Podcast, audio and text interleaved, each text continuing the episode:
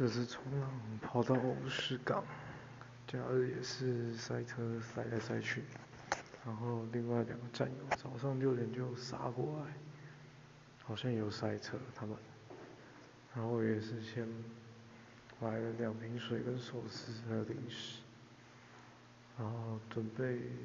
之后冲完上岸之后当中餐，然后水也蛮重要，可以洗掉沙子之类。然后这次是跟海盗冲浪组，然后马上就有黑压压的妹子来接应我们，然后战友就忍不住就跟他聊了一下，然后我们换了衣服就去海岸汇合，然后到了发现原来是之前认识的毕业战友，小聊一下，然后就下下水被被浪冲。